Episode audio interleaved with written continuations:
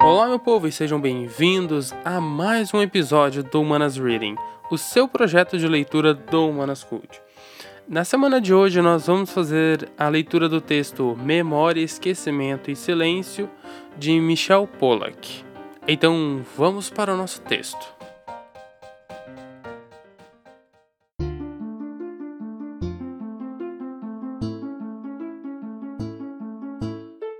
Olá, querido ouvinte do Humanas Cult. Obrigado por estar com a gente em mais um episódio do seu podcast sobre humanidades, cultura e mundo pop. Eu estou aqui neste momento para pedir a sua ajuda para manter o Humanas Cult no ar. Sim, sim, nós somos um podcast independente e no início da nossa empreitada. Por isso eu quero apresentar a você o Padrim, que é a nossa plataforma de financiamento coletivo onde você pode desbloquear metas e recompensas pelo apoio dado. Nós estamos no começo dessa jornada, portanto não temos muito a oferecer além dos nossos agradecimentos. Mas a nossa missão é crescer, levar até longe o nosso conteúdo e informação e também poder ofertar aos nossos padrinhos e madrinhas um monte de recompensas. Para ter acesso à plataforma é só acessar o site padrim.com.br barra humanascult ou ir pelo link que está na descrição desse episódio. A partir de um real por mês, você já nos ajuda demais a espalhar a palavra dos humanoides. Se não puder fazer parte dos planos, mas quer ajudar o podcast, basta compartilhar com o máximo de pessoas que você conheça, compartilhar nas redes sociais e marcar nosso humanas.cult. Já segue lá no Instagram, Facebook e Twitter. E simbora para mais um episódio.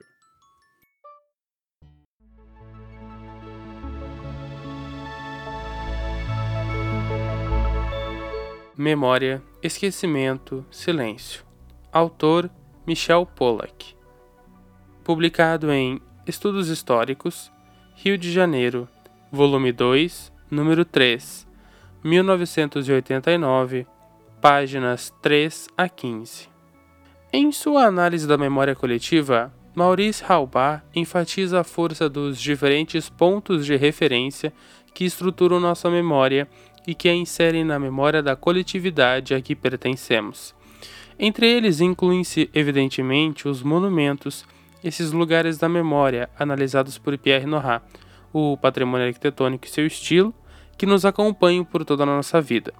Também as paisagens, as datas e personagens históricas de cuja importância somos incessantemente relembrados, as tradições e costumes, certas regras de interação, o folclore e a música, e também, por que não, tradições culinárias. Na tradição metodológica durkheimiana, que consiste em tratar fatos sociais como coisas, torna-se possível tomar essas, esses diferentes pontos de referência como indicadores empíricos da memória coletiva de um determinado grupo, uma memória estruturada com suas hierarquias e classificações, uma memória que, ao definir o que é comum a um grupo e o que o diferencia dos outros, fundamenta e reforça os sentimentos de pertencimento e as fronteiras socioculturais.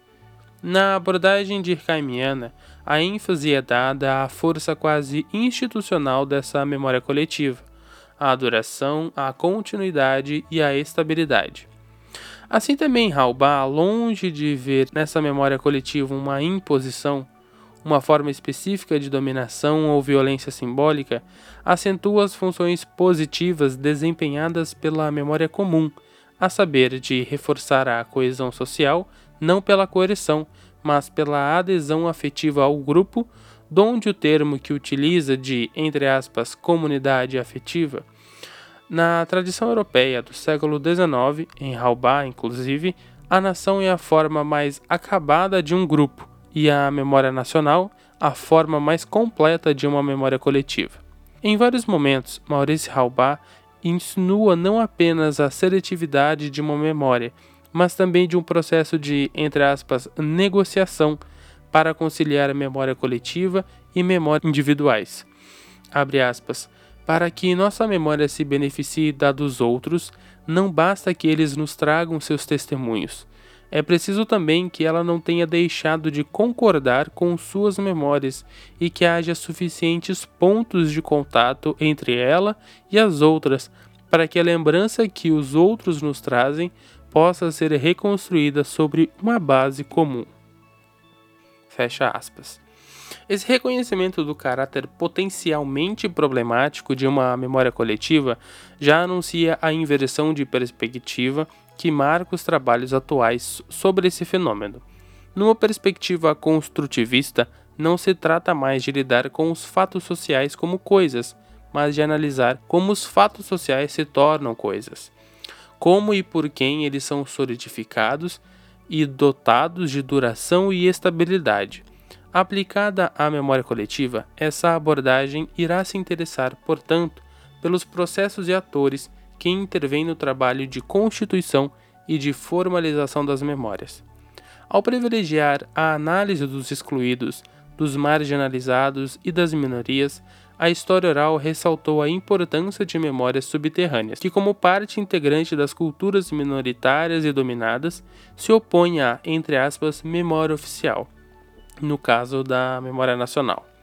Num primeiro momento, essa abordagem faz da empatia com os grupos dominados estudados uma regra metodológica e reabilita a periferia e a marginalidade.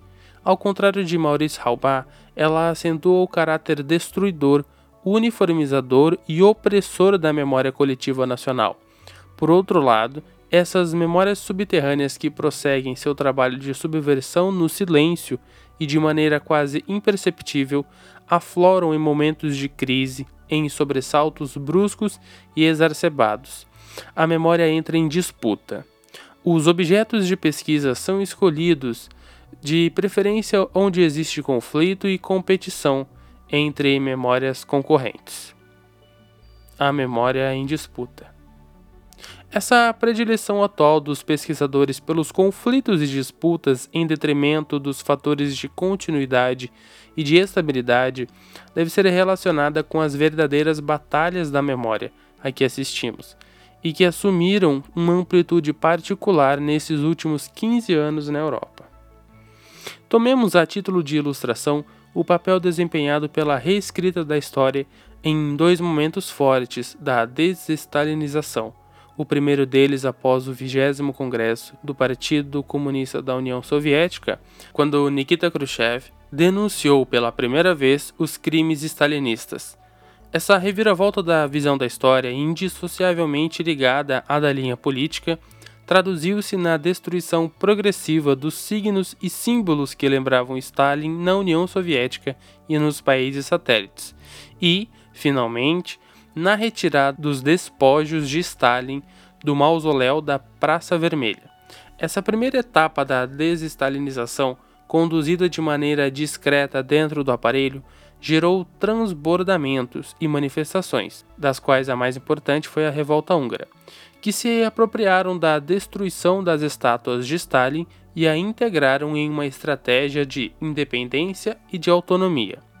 Embora tivesse arranhado o mito histórico dominante do, aspas, Stalin pai dos pobres, essa primeira desestalinização não conseguiu realmente se impor, e com o fim da era khrushchevista, cessaram também as tentações de revisão da memória coletiva. Essa preocupação reemergiu cerca de 30 anos mais tarde no quadro da Glasnost e da Perestroika. Aí também o movimento foi lançado pela nova direção do partido ligado ao Gorbachev. Mas, ao contrário dos anos 1950, essa nova abertura logo gerou um movimento intelectual com a reabilitação de alguns dissidentes atuais e, de maneira póstuma, de dirigentes que nos anos 1930 e 1940 haviam sido vítimas do terror stalinista. Esse sopro de liberdade de crítica despertou traumatismos profundamente ancorados que ganharam forma num movimento popular que se organiza em torno do projeto de construção de um monumento à memória das vítimas do stalinismo. Esse fenômeno, mesmo que possa, entre aspas, objetivamente desempenhar o papel de um reforço à corrente reformuladora contra a ortodoxia que continua a ocupar importantes posições no partido e no Estado, não pode, porém, ser reduzido a esse aspecto. Ele consiste muito mais na irrupção de ressentimentos acumulados no tempo e de uma memória da dominação e de sofrimentos que jamais puderam se exprimir publicamente. Essa memória, entre aspas, proibida e, portanto, clandestina, ocupa toda a cena cultural, o setor editorial, os meios de comunicação, o cinema e a pintura, comprovando, caso seja necessário, o fosso que separa de fato a sociedade civil e a ideologia oficial de um partido e de um Estado que pretende a dominação hegemônica.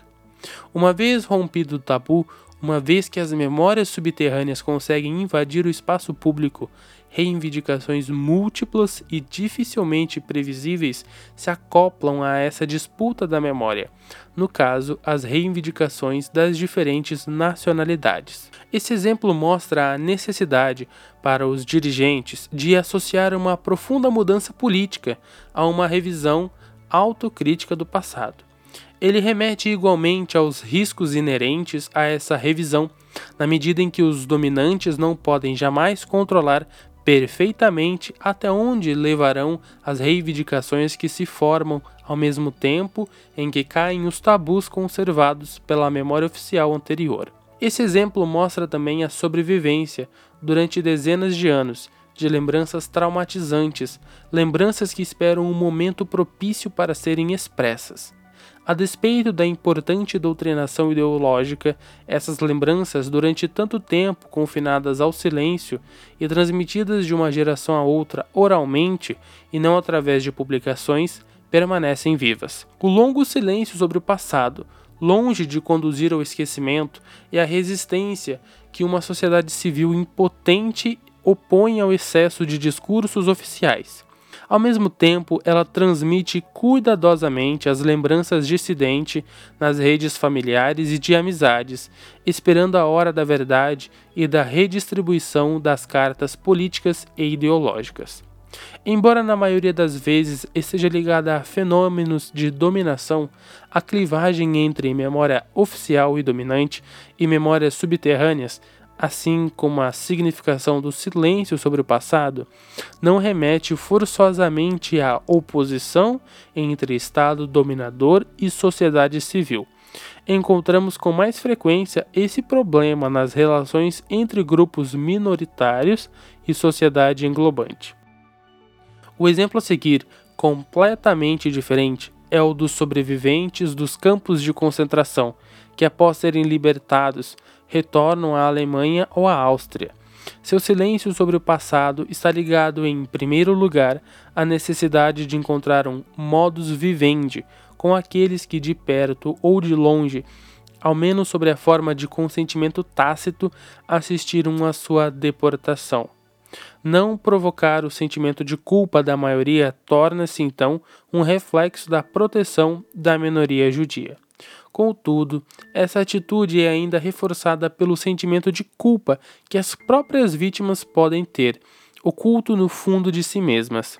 É sabido que a administração nazista conseguiu impor à comunidade judia uma parte importante da gestão administrativa de sua política antissemita, com a preparação das listas dos futuros deportados ou até mesmo a gestão de certos locais de trânsito ou a organização do abastecimento nos comboios.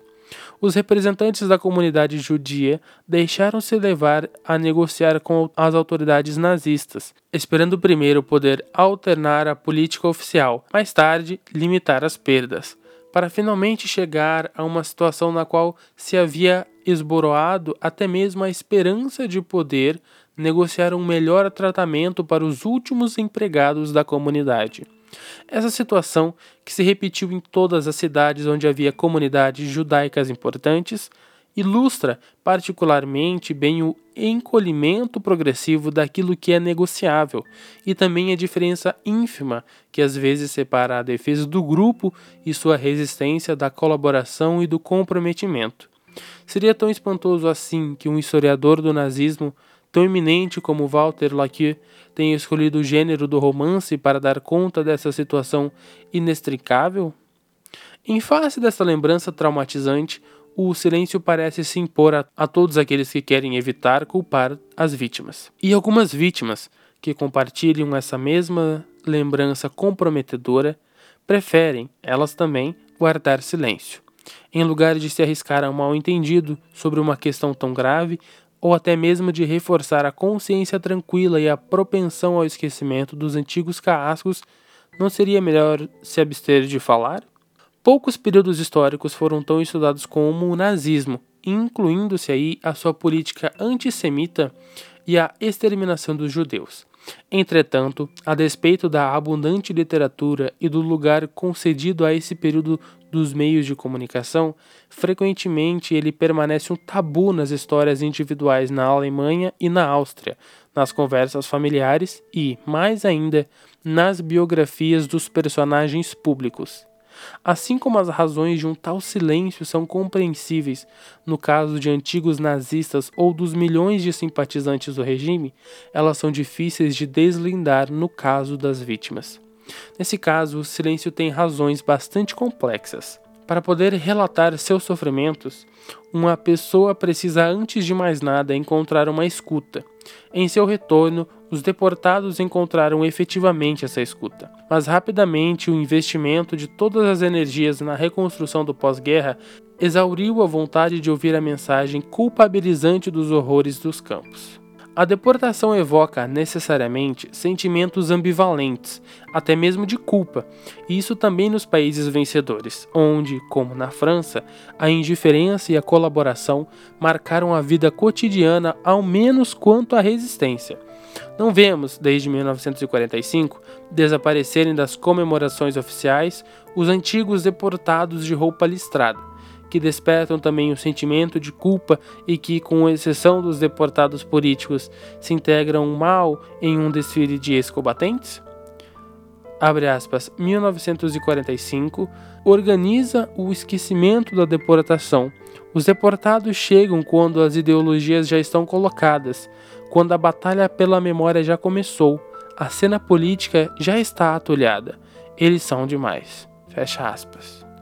A essas razões políticas do silêncio acrescentam-se aquelas pessoais, que consistem em querer poupar os filhos de crescer na lembrança das feridas dos pais. 40 anos depois, convergem razões políticas e familiares que concorrem para romper esse silêncio. No momento em que as testemunhas oculares sabem que vão desaparecer em breve, elas querem inscrever suas lembranças contra o esquecimento, e seus filhos também querem saber donde a proliferação atual de testemunhos e de publicações de jovens intelectuais judeus que fazem da, abre aspas, pesquisa de suas origens a origem de suas pesquisas, fecha aspas. Nesse meio tempo, foram as associações de deportados que, mal ou bem, conservaram e transmitiram essa memória.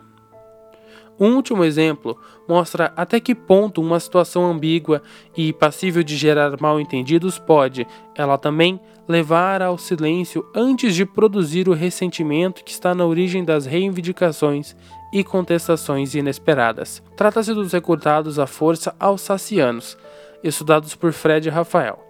Após o fracasso de uma política de recrutamento voluntário acionada no início da Segunda Guerra Mundial pelo exército alemão da Alsácia anexada, o recrutamento forçado foi decidido pelos decretos de 25 e 29 de agosto de 1942. De outubro de 1942 a novembro de 1944, 130 mil alsacianos e lorenos foram incorporados a diferentes formações do exército alemão. Ocorreram atos de revolta, de resistência e de desobediência, bem como um número significativo de deserções. A despeito desses indícios do caráter coercivo dessa participação na guerra ao lado dos nazistas, colocou-se a questão, depois da guerra, do grau de colaboração e comprometimento desses homens.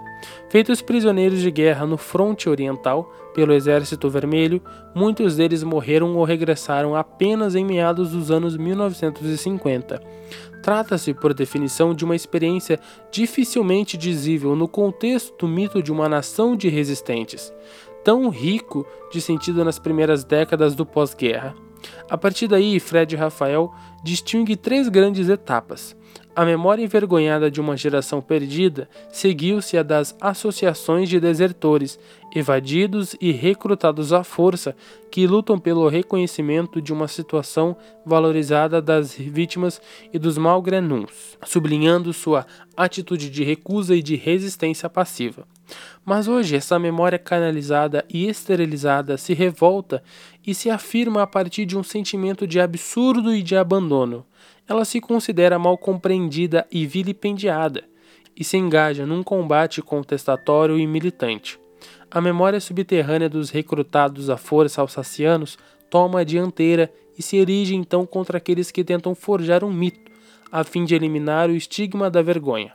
Aspas, a organização das lembranças se articula igualmente com a vontade de denunciar aqueles aos quais se atribui a maior responsabilidade pelas afrontas perdidas. Parece, no entanto, que a culpabilidade alemã, como fator de reorganização das lembranças, intervém relativamente pouco.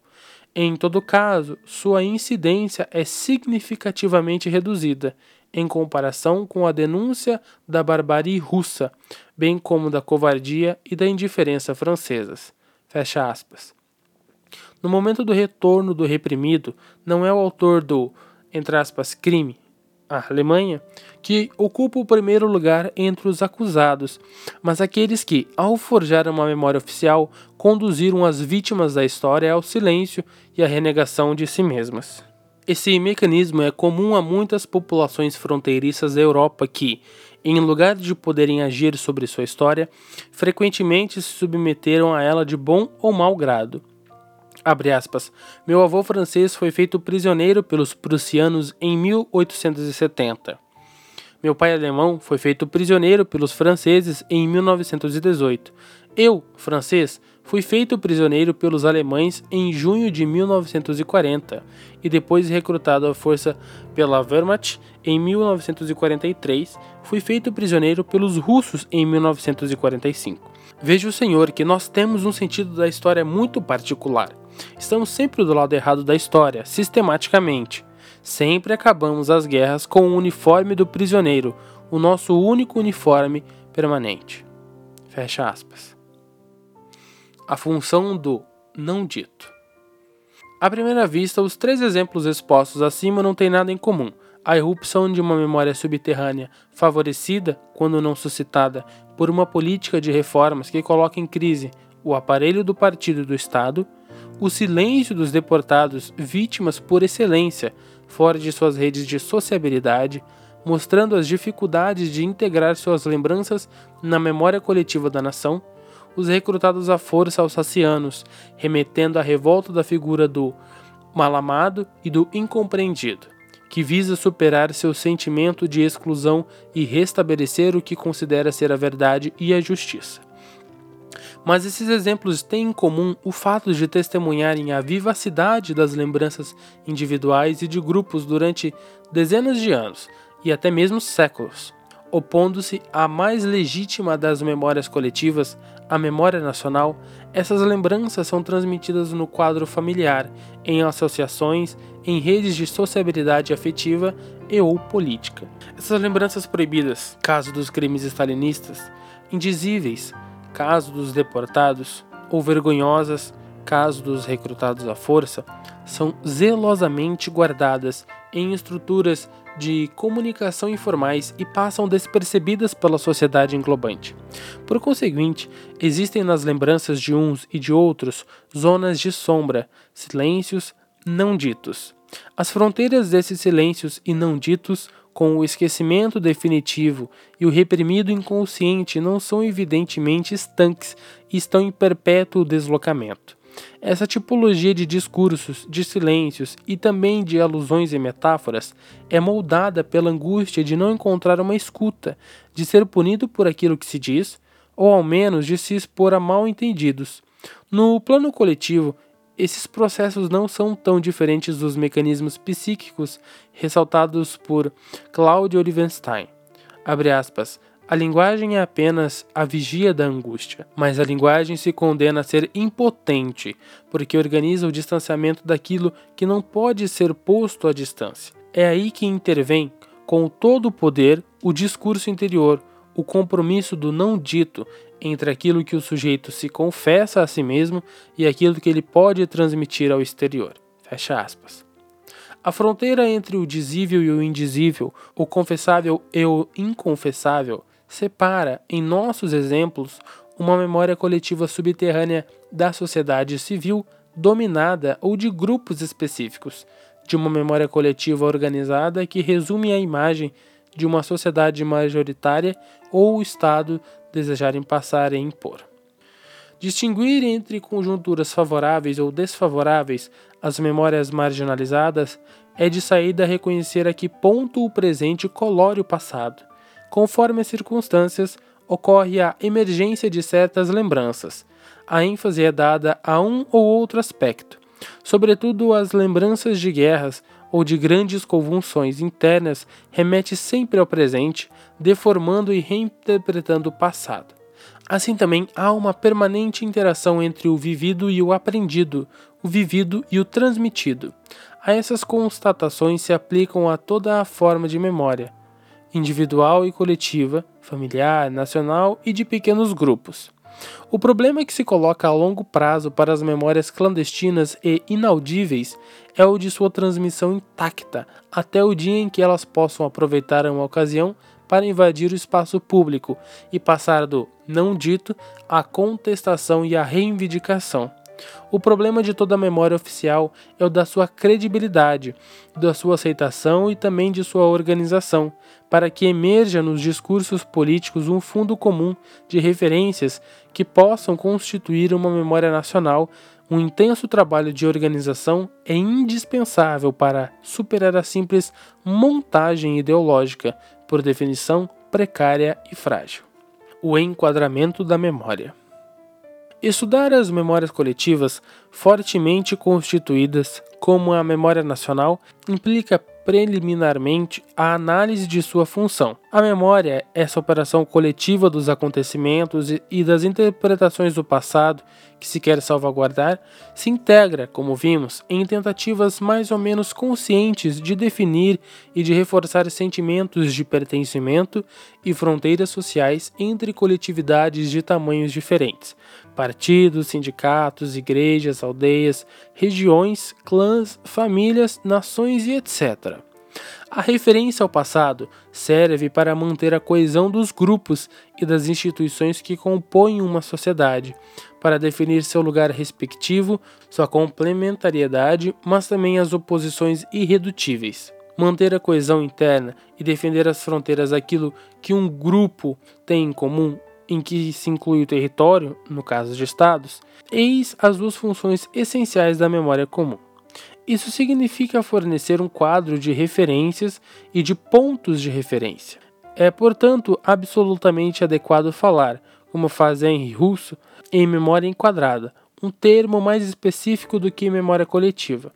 Quem diz enquadrada diz trabalho de enquadramento. Todo trabalho de enquadramento de uma memória de grupo tem limites, pois ela não pode ser construída arbitrariamente. Esse trabalho deve satisfazer a certas exigências de justificação, recusar levar a sério o imperativo de justificação sobre o qual repousa a possibilidade de coordenação das condutas humanas, significa admitir o reino da injustiça e da violência. À luz de tudo o que foi dito acima sobre as memórias subterrâneas, pode-se colocar a questão das condições de possibilidade e de duração de uma memória imposta, sem a preocupação com esse imperativo de justificação. Nesse caso, esse imperativo pode se impor após adiamentos mais ou menos longos.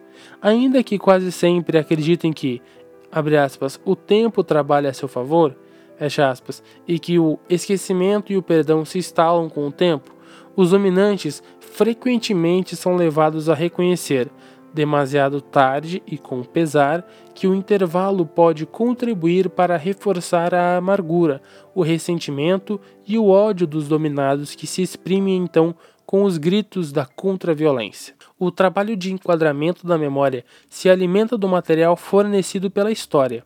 Esse material pode, sem dúvida, ser interpretado e combinado a um sem número de referências associadas. Guiado pela preocupação não apenas de manter as fronteiras sociais, mas também de modificá-las, Esse trabalho reinterpreta incessantemente o passado, em função dos combates do presente e do futuro.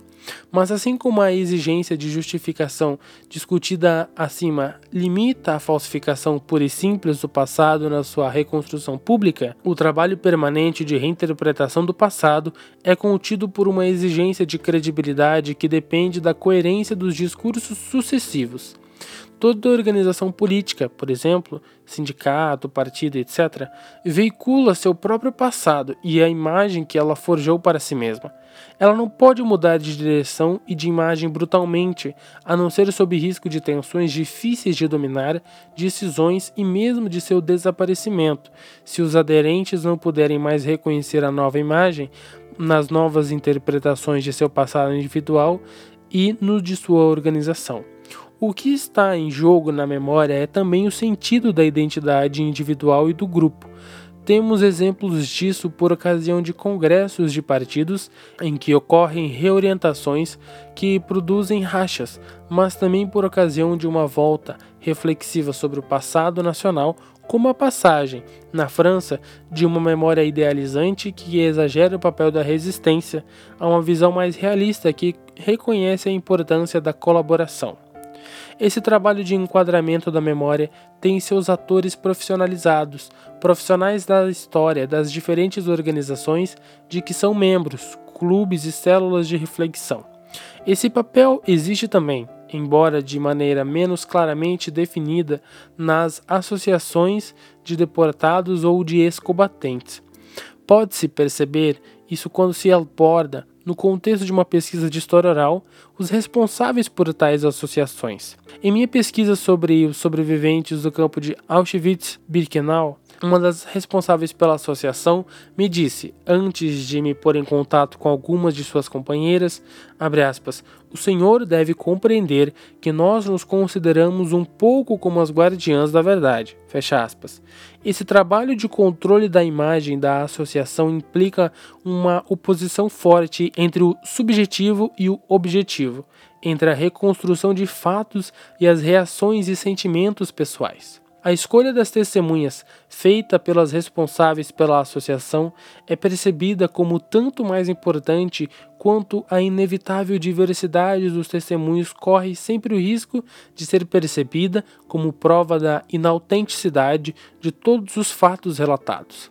Dentro da preocupação com a imagem que a associação passa de si mesma e da história que é a sua razão de ser, ou seja, a memória de seus deportados, é preciso, portanto, escolher testemunhas sóbrias e confiáveis aos olhos dos dirigentes e evitar que mitômanos, que nós também temos, tomem publicamente a palavra. Se o controle da memória se estende aqui à escolha de testemunhas autorizadas, ele é efetuado nas organizações mais formais pelo acesso dos pesquisadores aos arquivos e pelo emprego de historiadores da casa. Além de uma produção de discursos organizados em torno de acontecimentos e de grandes personagens, os rastros desse trabalho de enquadramento são os objetos materiais, monumentos, museus, bibliotecas, etc. A memória é assim guardada e solidificada nas pedras, as pirâmides, os vestígios arqueológicos, as catedrais da Idade Média, os grandes teatros, as óperas da época burguesa do século XIX e, atualmente, os edifícios dos grandes bancos. Quando vemos esses pontos de referência de uma época longínqua, frequentemente os integramos em nossos próprios sentimentos de filiação e de origem, de modo que certos elementos são progressivamente integrados num fundo cultural comum a toda a humanidade. Nesse sentido, não podemos nós todos dizer que descendemos dos gregos e dos romanos, dos egípcios, em suma, de todas as culturas que, mesmo tendo desaparecido, estão em alguma forma à disposição de todos nós? O que, aliás, não impede que aqueles que vivem nos locais dessas heranças extraiam disso um orgulho especial. Nas lembranças mais próximas, aquelas de que guardamos recordações pessoais, os pontos de referência geralmente apresentados nas discussões são, como mostrou Dominique Villon, de ordem sensorial, o barulho, os cheiros, as cores. Em relação ao desembarque da Normandia e a libertação da França, os habitantes de Caen ou de Saint-Lô, situados no centro das batalhas, não atribuem um lugar central em suas recordações à data do acontecimento, lembrada em inúmeras publicações e comemorações, o 6 de junho de 1944, e sim aos roncos dos aviões, explosões, barulho de vidros quebrando, gritos de terror, choro de crianças. Assim também os cheiros dos explosivos, de enxofre, de fósforo, de poeira ou de queimado, registrados com precisão. Ainda que seja tecnicamente difícil ou impossível captar todas essas lembranças em objetos de memória confeccionados hoje, o filme é o melhor suporte para fazê-lo. Donde seu papel crescente na formação e reorganização e, portanto, no enquadramento da memória. Ele se dirige não apenas às capacidades cognitivas, mas capta as emoções. Basta pensar no impacto do filme Holocausto, que, apesar de todas as suas fraquezas, permitiu captar a atenção e as emoções, suscitar questões e assim forçar uma melhor compreensão desse acontecimento trágico em programas de ensino e pesquisa e indiretamente na memória coletiva. A obra monumental de Lasman Shoah, sob todos os aspectos fora da comparação com o filme de grande público Holocausto, quer impedir o esquecimento pelo testemunho do insustentável.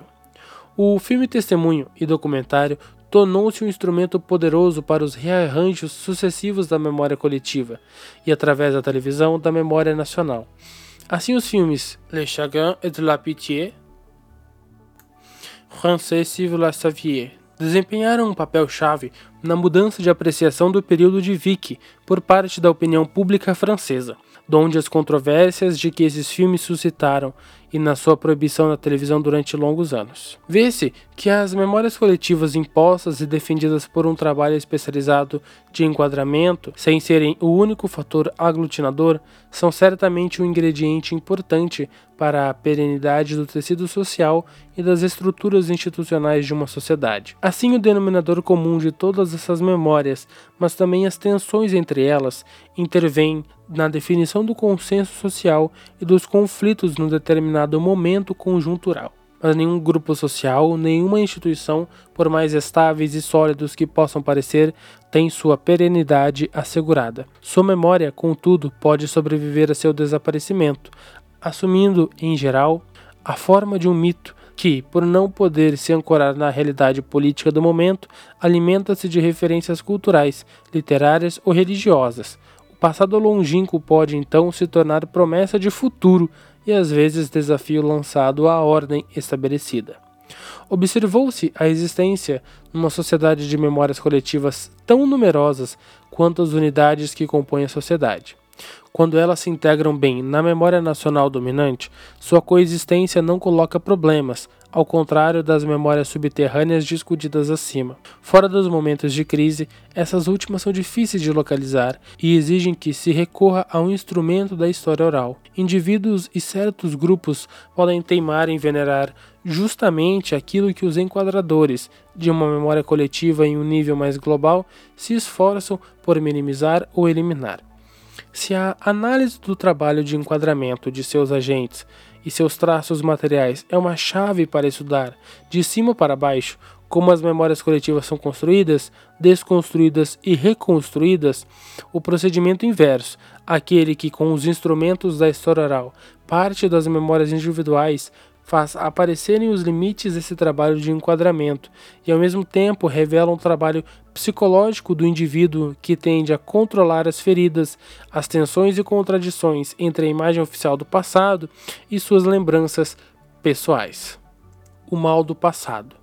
Tais dificuldades e contradições são particularmente marcadas em países que atravessaram guerras civis num passado próximo, como a Espanha, a Áustria ou a Grécia. Um outro exemplo muito ilustrativo são as discussões na Alemanha sobre o fim da Segunda Guerra Mundial. Foi uma libertação ou uma guerra perdida, ou as duas coisas ao mesmo tempo? Como organizar a comemoração de um acontecimento que provoca tantos sentimentos ambivalentes, perpassando não apenas todas as organizações políticas, mas muitas vezes o mesmo indivíduo? Do lado oposto, a vontade de esquecer os traumatismos do passado frequentemente surge em resposta à comemoração de acontecimentos dilaceradores. uma análise de conteúdo de cerca de 40 relatos autobiográficos de mulheres sobreviventes do campo de concentração de Auschwitz-Birkenau, publicados em francês, inglês e alemão e completados por entrevistas, revela em muitos casos o desejo simultâneo ao regresso do campo de testemunhar e esquecer para poder retomar uma vida normal.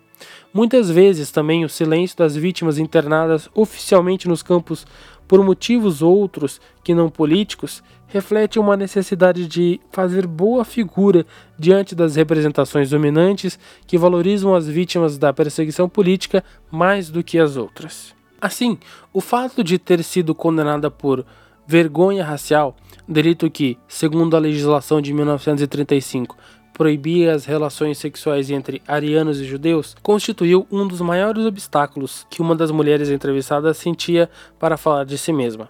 Uma pesquisa de história oral feita na Alemanha, junto aos sobreviventes homossexuais dos campos, comprova tragicamente o silêncio coletivo daqueles que, depois da guerra, muitas vezes temeram que a revelação das razões de seu internamento pudesse provocar denúncia, perda de emprego ou revogação de um contrato de locação. Compreende-se aqui porque certas vítimas da máquina de repressão do Estado SS, criminosos, as prostitutas, os associais, os vagabundos, os ciganos e os homossexuais, tenham sido conscienciosamente evitadas na maioria das memórias enquadradas e não tenham praticamente tido voz na historiografia, pelo fato de a repressão de que são objeto ser aceita há muito tempo a história oficial evitou também, durante muito tempo, submeter a intensificação assassina de sua repressão sob o nazismo a uma análise científica.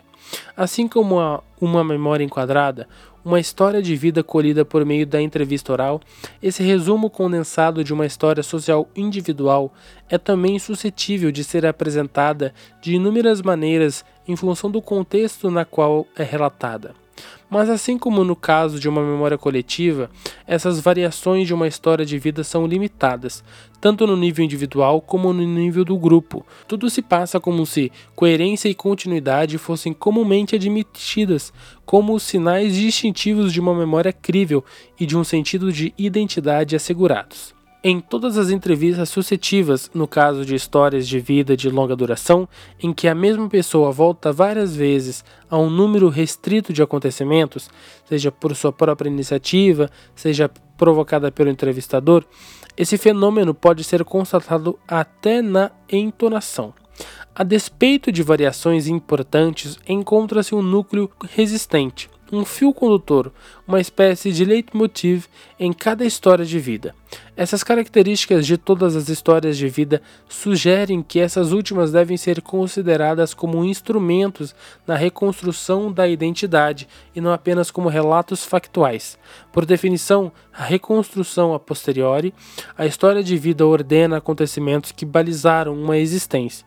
Além disso, ao encontrarmos nossa vida em geral, tentamos estabelecer uma certa coerência por meio de laços lógicos entre acontecimentos chaves, que aparecem então de uma forma mais ou menos solidificada e estereotipada, e de uma continuidade resultante da ordenação cronológica. Através desse trabalho de reconstrução de si mesmo, o indivíduo tende a definir seu lugar social e suas relações com os outros. Pode-se imaginar, para aqueles e aquelas cuja vida foi marcada por múltiplas rupturas e traumatismos, a dificuldade colocada por esse trabalho de construção de uma coerência e de uma continuidade de sua própria história, assim como as memórias coletivas e a ordem social que elas contribuem para construir, a memória individual resulta da gestão de um equilíbrio precário, de um sem número de contradições e de tensões. Encontramos traços disso em nossa pesquisa sobre as mulheres sobreviventes do campo de concentração de Auschwitz-Birkenau, sobretudo entre aquelas para as quais a inexistência de um engajamento político impossibilitou conferir um sentido mais geral ao sofrimento individual. Assim, as dificuldades e bloqueios que eventualmente surgiram ao longo de uma entrevista só raramente resultavam de brancos de memória ou de esquecimentos, mas de uma reflexão sobre a própria utilidade de falar e transmitir seu passado.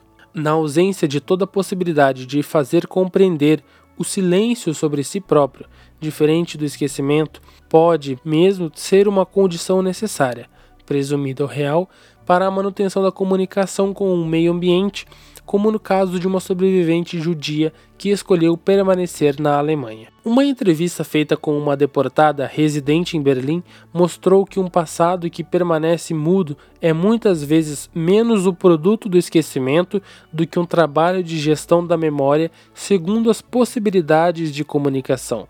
Durante toda a entrevista, a significação das palavras alemã e judia se alterou em função das situações que apareciam no relato. Ao utilizar esses termos, essa mulher ora se integrava, ora se excluía do grupo e das características por eles designados. Da mesma forma, o desenrolar dessa entrevista revelou que ela havia organizado toda a sua vida social em Berlim, não em torno da possibilidade de poder falar de sua experiência no campo, mas de uma maneira capaz de lhe proporcionar um sentimento de segurança, ou seja, de ser compreendida sem ter de falar sobre isso. Esse exemplo sugere que, mesmo no nível individual, o trabalho da memória é indissociável da organização social da vida.